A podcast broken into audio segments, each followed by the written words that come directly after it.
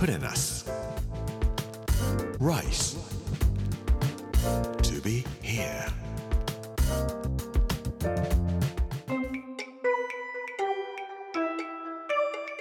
こんにちは作家の山口洋二ですこの時間はプレナス Rise to be here というタイトルで毎回食を通して各地に伝わる日本の文化を紐解いていきます今週は江戸のお食事というお話をしたいと思います月曜日の今日は長寿の鶴をいただきますというお話です Put in us. Rice to be here. Brought to you by.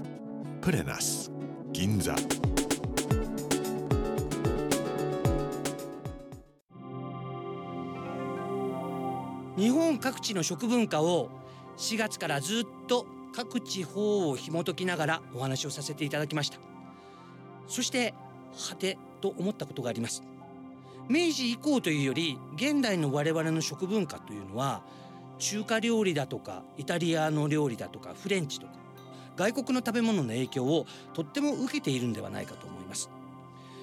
翻って江戸時代というのは食料が輸入されていなかった時代。つまり生産と食の消費が直結していた時代ですね。江戸時代にどんなものを人が食べていたのか。それから江戸時代の人たちにとって食というものはどういうふうに考えられていたのか、まあ、そういうことを考えていくと日本の食文化の原点を知ることができるんではないかと思います。お料理という言葉はもともと室町時代ぐらいに使われ始めた言葉です。今から400年ぐらい前までは包丁流派という流派がお料理にはありましてどんな風に包丁を使うかそれによってなんかこう流派が決まっていたんですねところがこの包丁流派というのは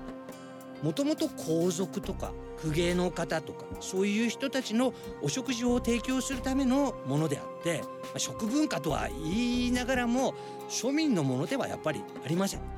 まあ、そういうところから考えてももっと幅広い食文が出てくるのは江戸時代なんですね。Put in us. Rice to be here. 1603年江戸時代というのは始まるわけですけどもそれから落ち着いて人々が生活ができるようになってくるのは大体元禄時代ぐらいです。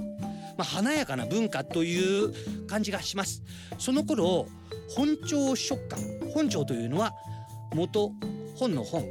元という字ですね。で朝と書いて本朝ですけども日本のという意味ですね。日本の食感、えー食感というのは食べた食感ではありませんで食べ物の図鑑という意味で我が国の食べ物の図鑑という意味の本朝食感という書物が出版されます。1697年のことです。今から約300万300年ぐらい前のことなんですけどもこれ芭蕉が亡くなってから3年後くらいのものです。書いたのは瞳筆代という人なんですけども瞳っていうのは今でも瞳さんっていらっしゃいますけども人間の人に見ると書きます。筆は必要の筆に大きいと書きまして瞳筆代という代々宮中の、えー、御用医師だった人ですね。その人が今度は幕府の寺幕府に雇われて幕府の将軍様のお医者さんになったという人なんですけども食べ物をどうやって栄養を取ることができるのかどういう食べ物がありますよという図鑑のようなものをお書きになったんですね。この本の中から一つ紹介したいと思います。宮中や将軍家ではちょうど今頃11月の末からえ12月の中頃ぐらいまでの間に江戸時代ですよ、えー必ず食べたものがあります。鶴です。今は食べることはできませんね。江戸時代の人たちももちろん庶民は食べることはできません。でも将軍とか宮中の人たちはこれをいただかれるんですね。江戸なんかでも鶴は当時は、えー飛来しておりました。それで雑司ヶ谷の辺りに鷹城という鷹を飼っている人たちがたくさん住んでいらっしゃったわけですけども冬になると鷹城の人たちが鷹を使って鶴を取るんです。でそれは幕府のものになりますが幕府が取った鶴は必ず京都に送っていく。で京都で取られた鶴は、まあ、敦賀の辺りでたくさん取れるんですけどもそれは幕府に献上するからねって言って幕府に納められている。そういう感じで交換をしながら、えー、宮中と幕府が鶴をやり取りしながらこれ美味しいのでと言ってご馳走をするんです。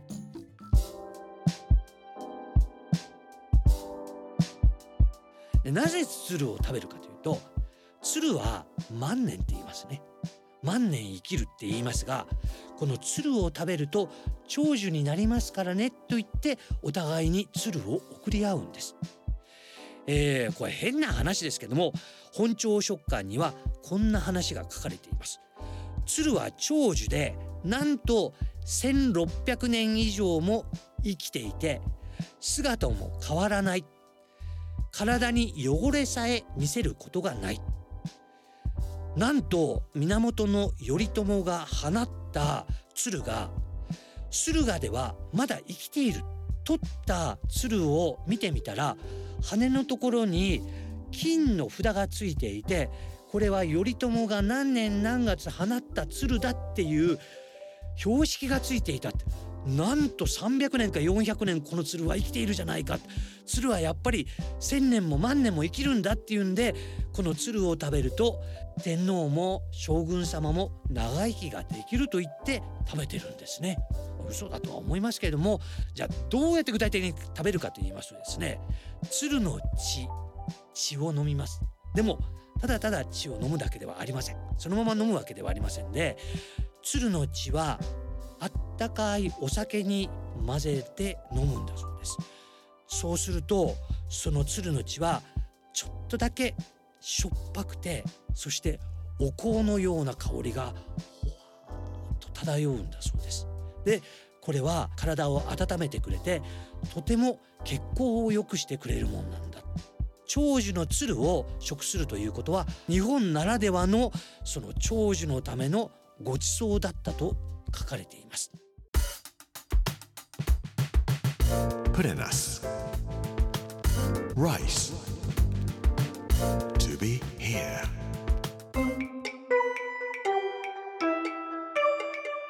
プレナス Rice to be here. 月曜日の今日は長寿の鶴をいただきます。というお話をさせていただきました。この番組はポッドキャストでもお楽しみいただけます。Amazon、Apple、Google そして Spotify のポッドキャストでお聞きいただくことができます。明日は本当の美味しさを求めてというお話をさせていただきたいと思います。この時間お相手は作家の山口洋二でした。Prenas Rice to be here. Brought to you by プレナス銀座